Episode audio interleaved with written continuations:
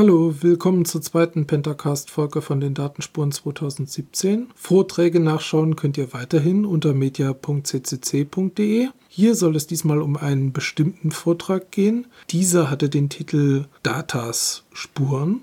Alex wird sich jetzt nochmal vertiefend mit der Vortragenden unterhalten und es geht um Fragen wie, wie sollten Roboter aussehen? Oder auch, ist es eine gute Idee, wenn Hacker die KI-Entwicklung kommerziellen Unternehmen und Militärs überlassen? Viel Spaß damit. Hallo erstmal. Du hast hier einen Vortrag auf den Datenspuren 2017 gehalten. Was war das Thema? Und wer bist du eigentlich? Ich bin Manja Unger-Büttner, ähm, Designerin und Technikphilosophin aus Dresden. Und mein Vortrag hieß Datas Spuren zur Einfallslosigkeit der Antro- und Technopromo. Äh, Nochmal. Ich muss ihn ablesen. das ist okay. und Technopomorphismen. Okay. Ähm, das In, heißt, es war eher ein philosophischer als ein technischer Vortrag. Ganz genau. Sehr schön. Da wird nämlich viel zu wenig drüber geredet. Das Problem, also der Vortrag wurde aufgezeichnet, denke ich, ne? Ja. Gut. Das heißt, den, der findet sich dann auch im Netz und dort können die Leute sich den in Gänze ja. äh, anschauen. Was mich jetzt äh, mehr interessiert, wie kommst du drauf, dich mit diesem Thema zu befassen? Weil ich ähm, in meinen Studien zur Technikphilosophie äh, in Richtung KI und sowas natürlich gebildet wurde und ähm, mit meinem Designerblick auch auf das Äußere halt schaue, wenn es um Robotik geht. Mhm. Und angefangen hatte ich überhaupt die Philosophie als Designerin, eben weil ich an die Ethik wiederum ran wollte, was das mit dem Menschen macht. Ähm, die Robotik beispielsweise, Entwicklung von KI. Und der Designerblick geht dann trotzdem auch wieder auf Formen und so weiter zurück. Und Kurze Zwischenfrage: Formen im Sinne sowas wie Softrobotik, also dass man zum Beispiel weggeht von diesen harten Metallklauen hin zu weicheren Körpern oder auch in die Richtung Nutzerinteraktion und äh, das gehört ja eigentlich letztendlich alles zusammen Absolut. irgendwie. Absolut, ja, das gehört alles zusammen. Aber mein Vortragsthema heute war eher so richtig auf das gesamte Äußere, auf die Gestalt eines Roboters. Der muss ja immer irgendwie gestaltet werden. Er sieht mhm. immer irgendwie aus, wenn er Raum einnimmt. Richtig. Und da geht es ganz oft sehr automatisch irgendwie in Richtung menschenähnliche Gestalt. Ja. Und das habe ich so ein bisschen zu kritisieren versucht. Warum? Weil es auch anders gehen kann. Das ist richtig, aber ähm, anders gehen heißt ja nicht unbedingt, dass das eine falsch oder richtiger ist, aber ähm, so rein intuitiv erschließt sich mir, wenn ein Roboter menschenähnlich ist, kann der erstmal sehr gruselig sein. Ja, genau. Es kann aber auch sein, dass der, wenn das gut gemacht ist, äh, auch Einstieg und so weiter erleichtert. Ähm, was ich allerdings noch einen anderen Punkt habe, also das ist die Ethikfrage, da würde ich dann gern noch mal drauf zurückkommen. Ähm, das sollten wir nicht vergessen, nur falls noch mal dran erinnern. ja. Genau.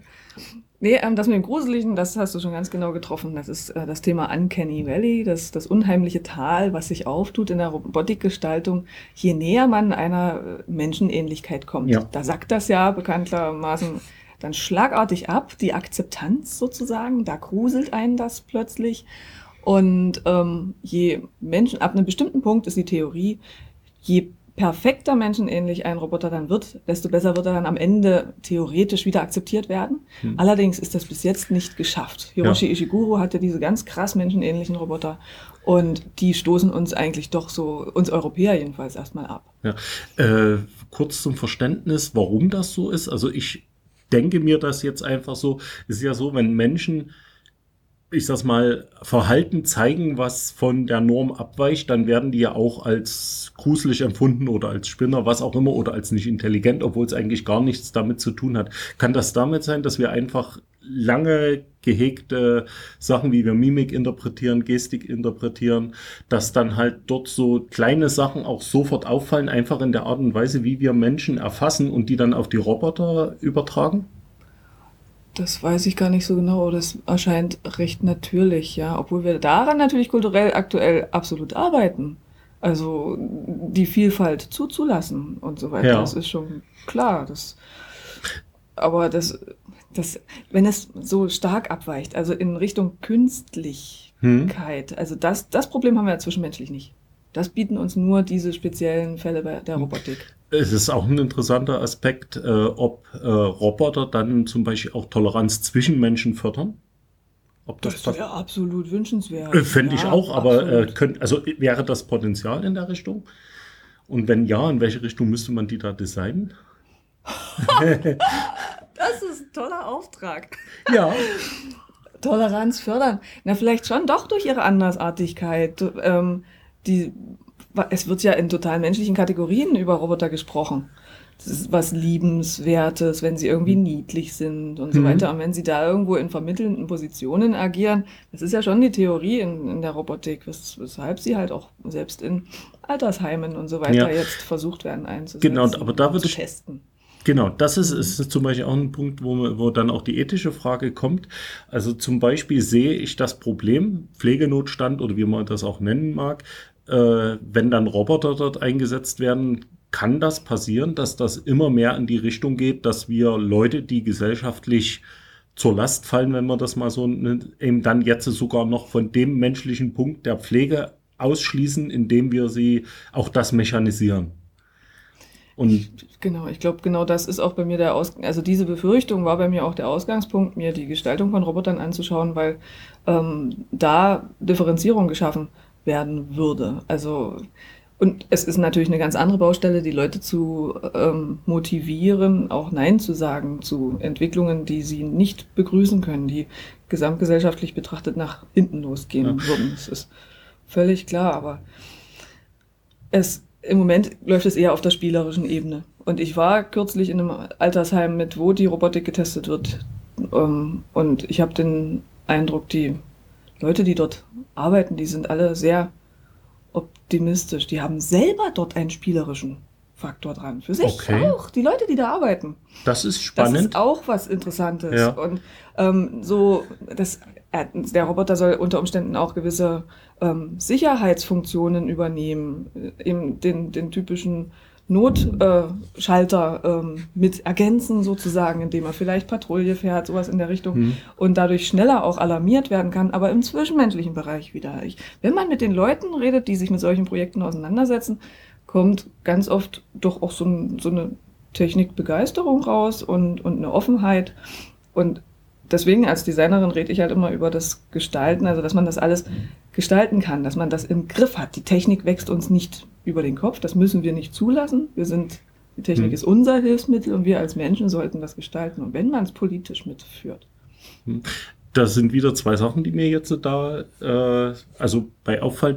Das eine ist, äh, die Gesellschaft, äh, ich sag's mal, der Kostenfaktor oder Kostenpunkt, mhm. finanzielle Sachen schaffen immer ganz schnell Fakten, über ja. die wir dann gesellschaftlich nicht hinauskommen. Das ist halt eine Angst, die ich damit habe, dass einfach äh, der Sparzwang oder überhaupt äh, auch mangelndes oder fehlendes Personal im ja. Sinne von die Menge, was man könnte, dass die dann einfach für Fakten sorgt, wo wir selbst wenn wir sagen, das ist gesellschaftlich nicht wünschenswert, dann mhm. trotzdem einfach, ja, wie so schön heißt, die normative Kraft des Faktischen. Mhm.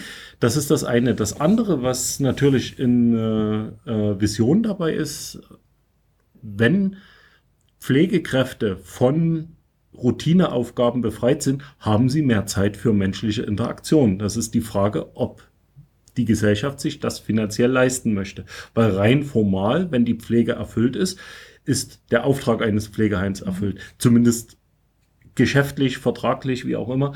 Natürlich nicht menschlich.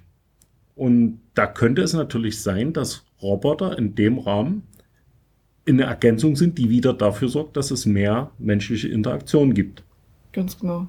So positiv hoffe ich mir das natürlich auch. Hm. Und das muss man bewusst ähm, angehen, bewusst gestalten. Ähm, das mit dem da hoffe ich, also es gibt ja parallele äh, Entwicklungen in Richtung Automatisierung. Ich hoffe tatsächlich auf eine Umwertung solcher beispielsweise pflegender Berufe, also dass die en endlich mal so bewertet werden, wertgeschätzt werden, wie sie es verdient haben. Ja. Und das, also das Zwischenmenschliche eben genau dann dort auch in der Pflege seinen, seinen richtigen Status bekommt und dabei dann auch bewusst gefördert wird. Und ich hoffe auch, dass so die Vernetzung wiederum, die ja auch so eine parallele Entwicklung in dieser Richtung ist, die Vernetzung der Menschen untereinander dazu beiträgt, dass wir das einfordern und eben nicht solche ähm, ökonomisch, technisch-ökonomischen Entwicklungen über uns ergehen lassen müssen. Hm. Protest. Ja, die Frage ist dann, die sich daraus stellt, wo sind die Stellschrauben, wo man als gesellschaftlich äh, irgendwie entweder einzelne interessierte Menschen drehen kann oder auch als Organisation. Die Frage ist dann auch, äh, wird es zum Beispiel, wir haben eine Ökopartei, die sich auch jetzt auf andere Sachen äh, ausgeweitet hat, klar, aber das wäre durchaus auch ein, ein, ein Ding für eine gesellschaftlich-politische ja, wie soll man sagen, Gruppe, die da in der Richtung arbeitet. Wo wären die Stellschrauben für so eine Gruppe? Könnte daraus so eine Gruppe entstehen? Könnten da Roboter Mitglied werden? Ah, das ist interessant, ja. Also Thema Gruppierung, wir versuchen das als Technikphilosophen, die wir uns eben mit der Reflexion ähm, solcher Probleme beschäftigen, versuchen uns auch zu gruppieren schon bereits und ähm, Praktiker wiederum auch um uns zu scharen, um genau über solche Themen nachzudenken. Man erlebt bei Ingenieuren, Informatikern ein, ein extremes Reflexionsniveau, also dass man mit denen äh, super darüber reden kann. Eben der Vortrag bei euch hier gerade war ja auch für uns dann in der Diskussion mit euer Know-how eben mhm. vom CCC so mit einzufügen in unsere generellen Betrachtungsweisen. Dieses Netzwerken findet eben bei uns statt, jetzt beispielsweise eben beim netfiltech.com sozusagen, ist unsere Vernetzungsstation im Moment im Internet, äh, hauptsächlich situiert hier in Dresden. Und da versuchen wir genau sowas zusammenzutragen. Aber ob wir irgendwann Roboter als Mitglieder jetzt in dem Beispiel hätten, das, das wird interessant gern zum Kennenlernen natürlich, um sich, also ich setze mich diesen ganzen Entwicklungen aus. Kennenlernen klingt jetzt schon wieder so anthropomorph, genau. Das hm. war das, das Thema meines Vortrags, dass ich das halt eigentlich verhindern will, diese, diese Wortwahl. Beziehungsweise ich will darauf hinweisen, dass es ähm, reflektiert benutzt wird. Ich gehe gerne das mit solchen Begriffen auch, um, aber ganz bewusst. Ja, finde ich zum Beispiel jetzt auch wieder einen sehr spannenden Effekt, oder was heißt Effekt, also den das Ganze auf mich hat. Äh, wir gehen als Menschen natürlich immer wir haben ein Ego und das treibt uns. So. Ja. Das heißt, wir haben Dinge, die wir tun, sei es Geschlecht, sogenannte Rasse, Herkunft und und und. Und äh, diese Vorurteile sind da. Wir müssen damit umgehen. Und das heißt, wir müssen die letztendlich, nachdem wir jetzt die anderen Sachen, okay, nicht gelöst, aber zumindest fangen wir an drüber zu reden, wird uns bei künstlicher Intelligenz, egal ob die jetzt in Form von Robotern kommt oder von anderen Dingen, wird uns treffen. Klar, aus der jeweiligen eigenen Perspektive und unserer äh, Stellung in der Welt sozusagen, mhm. unser, mit unserem jeweiligen Umgangswissen, das was eigentlich mit dem Ego auch gemeint ist, unser, unser Ausgangspunkt. Und so wird jeder anders äh, damit umgehen. Aber das mit dem Treffen klingt vielleicht auch so ein bisschen ausgeliefert. Das sind hm, Entwicklungen, die vom Menschen losgetreten werden. Wie weit wir sie steuern, wird sich noch zeigen mit der Zeit. Mhm. Aber an sich tragen Menschen für diese technischen Entwicklungen die Verantwortung. Ja, es gibt ja jetzt schon Entwicklungen in der Richtung, dass äh, Maschinen gerade hochkomplexe Maschinen halt auch von Automaten entworfen werden, mhm. dass wir im Prinzip nur noch die Parameter vorgeben. Also gerade Prozessorentwicklung ist so eine Sache. Äh, da ist kein einziger Entwickler mehr in der Lage, die ganzen Komponenten eines, einer CPU zum Beispiel wirklich zu kennen und im Detail die Funktion äh, zu erfassen. Zu verstehen, ja, aber die CPU im Ganzen ist einfach zu komplex, ist zu groß und wir haben dann damit ein Problem. Komplexität ist halt nur bis zu einem gewissen Level für einen Menschen erfassbar. Und wann, wo geht das bei so einer gerade KI? Robot, Robotik ist ja letztendlich nur eine physikalische, ja. künstliche Intelligenz, wenn man das so will. Äh, ab welchem Punkt verstehen wir die nicht mehr? Oder nicht verstehen, sondern erfassen wir sie nicht mehr? Und müssen die dann auch im Prinzip als eigenständige Entität mit eigenen Rechten erfassen? Mhm. Also, dass man dann einfach sagt, ab welchem Punkt ist so ein, eine KI intelligent genug, dass wir ihr verkürzt gesagt Menschenrechte geben müssen. Ja, das wird ja schon debattiert sogar in ja. der Politik. Äh, Rechte eben für künstliche Intelligenz und Robotik. Und ähm, wieso müssen wir das? Wieso müssen wir damit umgehen, dass die äh, KI sich so weit entwickelt? Ganz davon abgesehen, dass man den Begriff der Intelligenz äh, in dem Zusammenhang auch in Frage stellen sollte, wenn mhm. man den Referenzbegriff immer noch beim Menschen sieht. Mhm. Oder natürlich diese spezielle Tier, also beim Tier die Intelligenz ist ja auch eine bestimmte vielleicht, das ist das eben mit diesen Anthropomorphismen und Technomorphismen, dass man das vielleicht ein bisschen stärker auseinanderhalten sollte und nicht zu sehr parallel setzen. Und es ist immer noch eine Entscheidung von Menschen, das so weit zu treiben. Hm. Bei Gesetz, äh, es gibt Gesetze heutzutage, die uns einige Dinge ähm, versagen, damit die Gesellschaft zusammenhält, äh, funktional bleibt, funktionieren kann.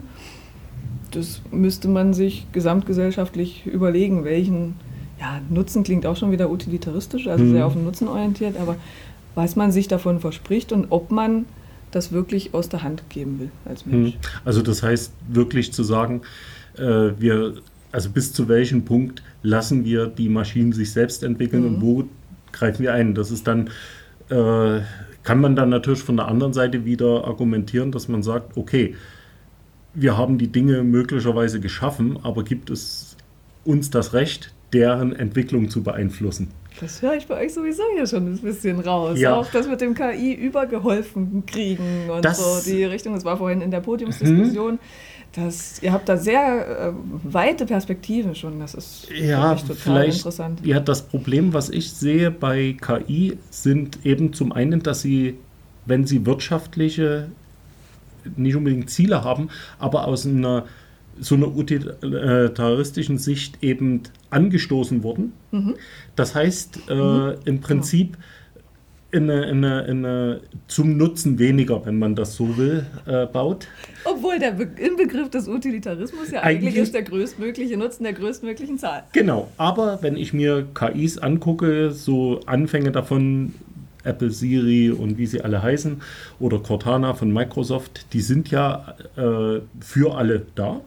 Ja. Im Prinzip, die, die, also die, die Produkte gekauft haben, können sie nutzen. Aber warum haben Apple, Microsoft, wie sie alle heißen, die Dinger entwickelt?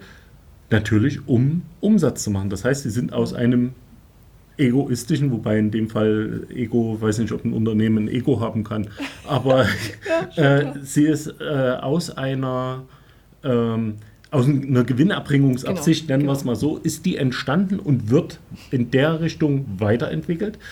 Und äh, für mich ist halt das, also wenn das aus einem universitären äh, oder, oder sagen wir wissenschaftlichen Anschub, wenn also wir wollen wissen, wie das funktioniert, mhm. wollen, das ist für mich, ich will jetzt nicht sagen wertfrei oder, oder, oder gut, sondern das, das ist für mich, in, dort sehe ich eher den Ansatz, das ist zum Wohle aller, während äh, Siri, Cortana und Alexa, wie sie alle heißen, zum einen dafür da sind, die anderen auszustechen und Gewinn umzuleiten in ganz bestimmte Richtungen.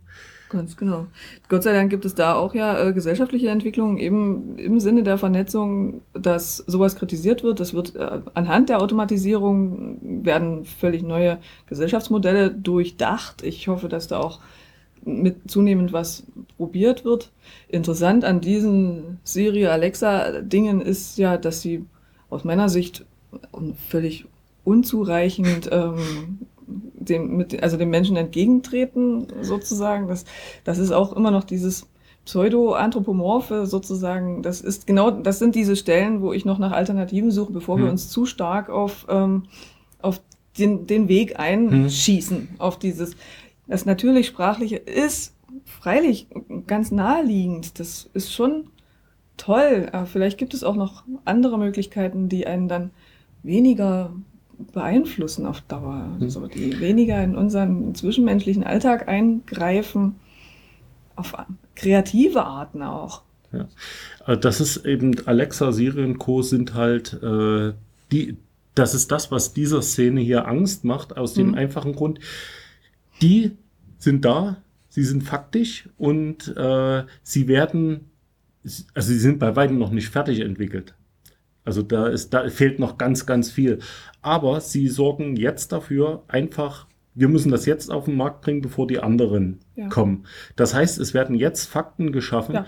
die uns lange, lange anhängen und wo dann die Herren Ziele und die, äh, ich sag mal, das Gutmenschentum dann hinten raus einfach unter den Tisch fallen. Das ist das, was wahrscheinlich viele in der Szene verängstigt und auch, ähm, ich kann mir dann auch vorstellen, nicht unbedingt so eine Art Maschinenstürmerei, aber dass dann auch ähm, Leute, die es eigentlich gut meinen und die es auch gut können und, und eigentlich auch gut machen könnten, äh, einfach in eine Anti-Haltung gehen mhm. und äh, die KI und alles, was hinten dran hängt, eben Leuten überlassen, wie Apple, Google und so weiter. Das heißt, dass äh, die Innovation, dass der Druck gegenseitig aus einer Ecke kommt, wo man sagt, hier geht es eigentlich nur um Gewinnmaximierung, hier geht es darum, Leute abhängig zu machen, Wallet Gardens und so weiter, was es alles an äh, Maßnahmen und, und Mitteln gibt, um sowas zu erreichen. Aber letztendlich nicht wirklich sagt, wir bauen an einem ethisch einwandfreien mhm. Ding obwohl ihr die Perspektiven dafür hättet. Also ja. so dass man sich aufgrund dieser Befürchtung wirklich rauszieht, obwohl man Kompetenzen hätte, das mitzugestalten hm. und dann vielleicht am Ende auch so, was ja heute gerade die Debatten sind, zu denen gehört, die sich so äh, ausgegrenzt, abgehängt fühlen, so die Richtung. Beziehungsweise dann. auch sich selbst. Und die eigenen Kompetenzen nicht einbringt. Das wäre wirklich ja. dramatisch. Und das, die, dieses hm. sehe ich so ein bisschen, also ich sehe das bei mir auch, dass ich sage, ähm, ich stelle mir sowas nicht hin aus Datenschutzgründen, weil genau. es einfach ein dummes Ding ich ist. Ich sehe bei euch ganz viel Verweigerungshaltung. Das ja. ist ganz toll. Ich, und ich würde da, also ich würde gern mehr bei euch reinschauen wollen, Unbedingt wie viele gern. Alternativen ihr da vielleicht habt. Ja. Also ihr zeigt ja ganz oft die Fehler in den Systemen mhm. an und das kriegt man so mit aus der Öffentlichkeit sozusagen. Ja. Aber was ihr vielleicht für Alternativideen hättet ja. dafür und dass man sowas muss man vielleicht auch noch stärker ähm, in die Gesellschaft tragen, Alternativideen, um den Leuten zu zeigen, guckt, so geht's auch. Meistens kommt man sich als Normalverbraucher so ein bisschen inkompetent vor. Unter Umständen kann man genau von solchen Hackerqualitäten sozusagen als ganz normaler Mensch total profitieren. Also dass man mhm. sich noch stärker vernetzt. Jetzt mhm. nicht in irgendeinem äh, scheinbaren Krieg gegen die Technik. Wie gesagt, Technikentwicklung liegt immer in Menschenhand. Die Unternehmen wiederum entwickeln ja auch äh, ihre Corporate Social Responsibilities und so weiter. Ja, aber auch nur, Dass man die auch wirklich mal da äh, drauf festnagelt zum mhm. Beispiel. Und eben anhand der eventuell zu, ent also eigentlich, mhm. also zwangsläufig zu entwickelnden neuen Gesellschaftsmodelle müsste sowas mhm. mit einbezogen werden. Ja, das heißt, letztendlich müsste, äh, ähnlich wie beim Umweltschutz, Umweltschutz ist für mich immer eine sehr schöne äh, Parallele. In 50er, 60er Jahren gab es Leute, die sich um Umweltschutz Gedanken gemacht haben. Das waren bestenfalls vereinzelte Spinner. So in den 70ern haben die Spinner sich gegenseitig gefunden. Und in den 80ern sind sie in die Parlamente eingezogen. Und jetzt haben konservative äh, Parteien ein Umweltprogramm. Ganz genau. Ja, und diese Verweigerungsrichtung, äh, so, die, diese äh, Ablehnungsrichtung, das ist mir vorhin auch schon gerade aufgefallen, dass das, ähm, es gibt eben Parteien, als du vorhin die Parteien erwähnt hast, die sich schon darum kümmern, kleine Parteien, ähm, und differenzierter wird das noch nicht bei den Großen ausgeführt. Wir sind genau jetzt an dieser Übergangsstelle, wo man das wirklich ähm, hm. ganz bewusst und aktiv angehen müsste, richtig groß ja. eigentlich. Und das passt zu, zusammen mit den äh, ähm, grundsätzlichen, mit, mit, dem Zwang, das zu entfalten, ja. neue Gesellschaftsmodelle zu diskutieren. Da geht im Internet geht ja doch einiges. Hm. Ähm, an Diskussionen. Ich sehe das auch bei meinen Studierenden eben. Ich äh, lehre bei Designstudenten, die sind ja da auch sehr offen und, und saugen alles auf und was die alles schon vor Augen haben, so was die mitkriegen.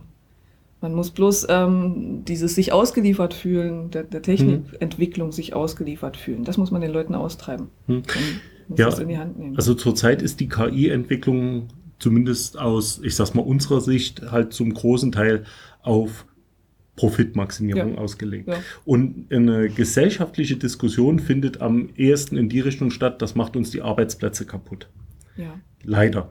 Und äh, es fehlt halt irgendwo zum einen die Vision, eine positive Vision. Okay, aus Sicht von Google und Co. ist KI durchaus eine positive äh, Vision, weil damit lassen sich halt Gewinne maximieren. genau. So, und das kann man einer Firma auch nicht vorwerfen. Gewinnmaximierung ist Sinn und Zweck eines Unternehmens. Ob das gesellschaftlich gut ist oder schlecht, sei dahingestellt. Aber aus der Sicht eines Unternehmens ist Gewinnmaximierung Ziel. Und KI ist ein Weg dahin. schon weil viele andere äh, Techniken mittlerweile erstens kopiert werden können und zweitens Alleinstellungsmerkmale fehlen und auch äh, an vielen Stellen schauen wir uns Autos an. Das Auto, wie wir es jetzt haben, ist im Prinzip ausentwickelt. Man kann da hier und da noch was ranschrauben, aber das Konzept ist eigentlich fertig. Und das findet auch an vielen anderen Stellen statt. Unterhaltungselektronik und, es kommt mal hier und da was dazu, aber letztendlich, es wird schneller, es, es wird, was weiß ich, kleiner, leichter, irgend sowas, aber letztendlich sind viele Konzepte fertig. Und mit KI kann ich an vielen Stellen ganz plötzlich Produkte, die da sind, fertig sind, was ranschrauben und schon habe ich wieder ein Alleinstellungsmerkmal, schon habe ich wieder ein Ding, selbstfahrende Autos. Ja. Äh, das Rennschrauben ist super, ja. Ja, und, und so, also da, aus der Art und Weise kann ich halt ähm, als Unternehmen plötzlich lange fertige Ideen nehmen und als was völlig Neues darstellen und mich sozusagen, ich bin das Innovative überhaupt und ich bin ganz toll und äh, so hinstellen. Und dann finden sich leider auch immer wieder viele Leute, die dieses äh, Lifestyle, was die äh, Unternehmen produzieren oder, oder, oder, oder damit erzeugen, eben da auch gerne mitmachen.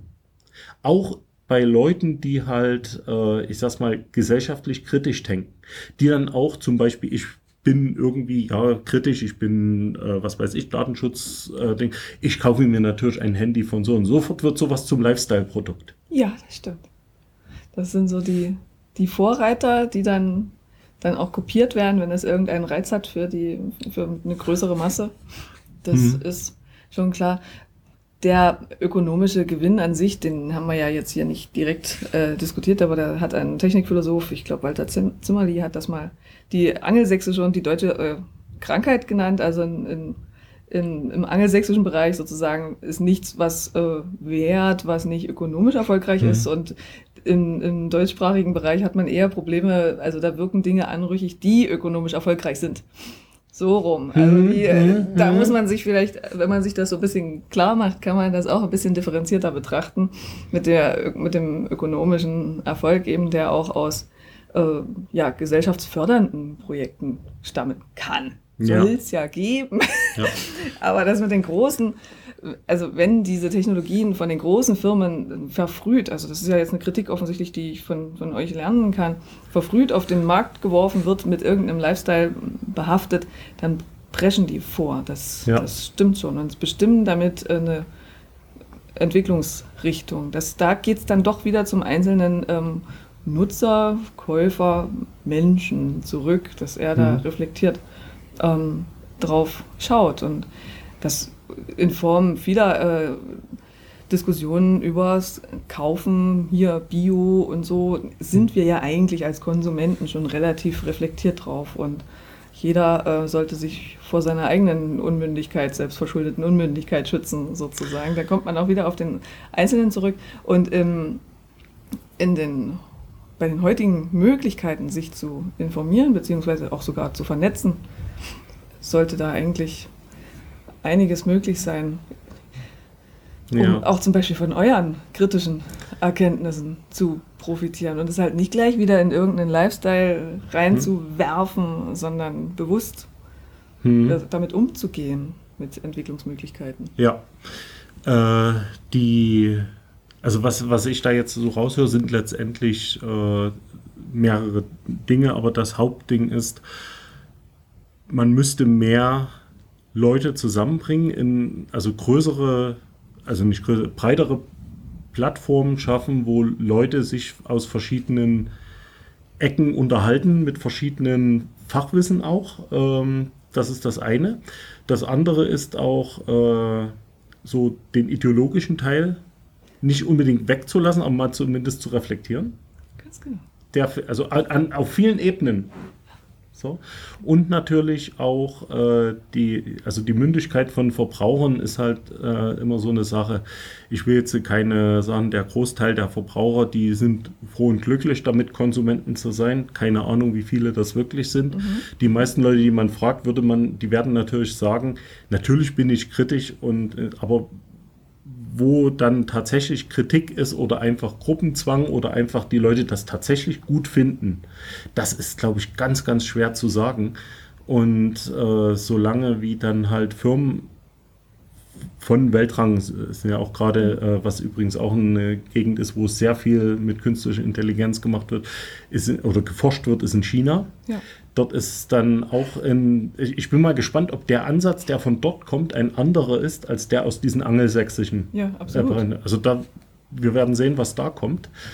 Äh, was auch ein Punkt ist, den ich äh, relativ oft hier in den Kreisen, aber da draußen so gut wie nie höre, ist, ich nenne es mal Missbrauch von ähm, äh, künstliche Intelligenz, gerade im militärischen Bereich oder auch im Überwachungsbereich. Da wird auch relativ wenig gesagt.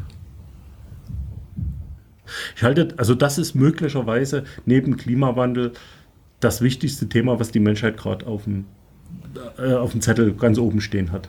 Und wie äh, inspirierend dieses, dieses Interdisziplinäre, wird das im Forschungskontext meistens genannt, Zusammentreffen eigentlich sein kann. Das erlebe ich in meiner Arbeit halt permanent in, in den Diskussionen mit äh, Technikern, Ingenieuren, Robotikern, Informatikern und eben jetzt hier dann auch bei euch speziell. Ja. Das ist schon an, an sich immer ein Erlebnis. Und was mir jetzt bei der Mündigkeit des Bürgers und so weiter einfällt, sind, mir, sind eben auch die die Medien. Ja, die absolut den, richtig. Den Bürger, den vermeintlichen, den Konsumenten mit zu bilden hm. helfen sollten. Das ist halt das Problem bei Medien. Die meisten Medien sind kommerzielle Einrichtungen, die dann wieder von Werbung lesen. Und äh, es gibt halt also gerade im Autobereich äh, gab es wirklich seit 20 Jahren, äh, dass Autokonzerne äh, Motorjournalisten unter Druck gesetzt haben, berichtet negativ über Elektroautos. Ansonsten kriegt ihr von uns keine Testwagen mehr. ja, genau. Und wenn ich ein Journalist bin, der an der Branche schreibt, ist das das Ende meines Jobs. Das heißt, wir haben einen langen Hebel, an dem die Industrie sitzt und entsprechend wird das auch in den Fachzeitungen, IT und so weiter gemacht, vielleicht dort mit weniger Druck oder mit anderen Sachen über Werbung, die geschaltet wird oder nicht. Also das Problem ist, solange die Medien eben auch in diesem Kreislauf sind, werden die nicht unabhängig sein. Das heißt, auch da haben die Unternehmen wieder ein, eine Möglichkeit, KI in ihre Richtung zu gestalten. Mhm. Das heißt, umso mehr ist eigentlich die Frage dieser Plattform und in einer, ich nenne es jetzt mal Bürgerbewegung wichtig und interdisziplinären vor allen Dingen. Ja, und das mit der Bürgerbewegung, also einfach im Sinne von bewegen, was machen, sich, sich regen, gar nicht so jetzt irgendwie in, in einem Anti-Begriff, sondern ganz positiv einfach ja, sich begegnen gestalten. und was zusammen äh, lostreten. Richtig. Okay. Und wenn ihr solches Wissen habt über solche Entwicklungen, dann sind doch, ist da auch wieder eine gewisse Verpflichtung, das ähm, ja. öffentlich bekannt zu machen. Also das, äh, vielleicht muss man da auch nochmal sagen, also der Hacker denken in dem Sinne, sie sehen etwas und dann das Erste, was denen in den Sinn kommt, ist, oh cool, was kann ich damit sonst noch machen? Das ist doch genau das. Das war ja. das Thema meines äh, Vortrags. Genau. Und das ähm, die ist, Alternativen. Genau. Und das ist, das ist Hackerdenken. Schön. Neugier und was kann ich, was kann man damit sonst noch machen? Und, und eine grundlegende Begeisterung höre ich da Ja, immer, immer wieder, genau. und das ist halt im Punkt. Und so wie KI jetzt funktioniert, sehen die Leute halt hauptsächlich, was kann ich damit sonst noch machen und sehen nicht viel Positives. Mhm. Das ist das Problem. Ja, da müsst ihr nach außen schwärmen und wirken. Ja, ja mal schauen. Aber solche Sachen wie jetzt hier die Datenspuren sind dann natürlich als ja, Aus. Äh, umgekehrt, wenn diese Kreise was machen, wir kriegen das nicht so mit, ladet uns ein. Mhm. Oder auch andere Leute es gibt ja noch jede Menge andere Leute, die äh, gesellschaftliches Interesse haben. Die sollten davon auch erfahren. Also das ist halt leider immer wieder der Fall, dass so Gruppen mit speziellen Interessen gerne unter sich bleiben. Oder zwar sagen, wir haben gerne andere Leute, aber so nie wirklich auf die Idee kommen, den anderen mal Bescheid zu sagen. Ganz genau. Nein, da war heute mein Vortrag und die Podiumsdiskussion schon so ein Anlass, äh, uns zu vernetzen zwischen euch. Das ist Hackern ganz, und ganz uns Technikphilosophen genau. hier in Dresden. Oh, ja, ich glaube, das war ein schönes Schlusswort. ich danke und äh, ich habe vor uns den Vortrag so ein bisschen mit angehört. Ich musste dann bloß leider weg. Ich fand das sehr interessant. Unbedingt das Video anschauen. Alle Videos äh, sind auf media.ccc.de zu finden. Okay, danke. Danke auch. Dies war nun das Gespräch und damit der zweite Teil Pentacast von den Datenspuren. Im dritten Teil folgt eine Gesprächsrunde mit einigen der Vortragenden und es geht zum Beispiel um die Frage, welche Rolle das digitale Spielen und zeitweise auch beides zusammen in der Schule spielen könnte und sollte. Vielen Dank fürs Zuhören und bis bald.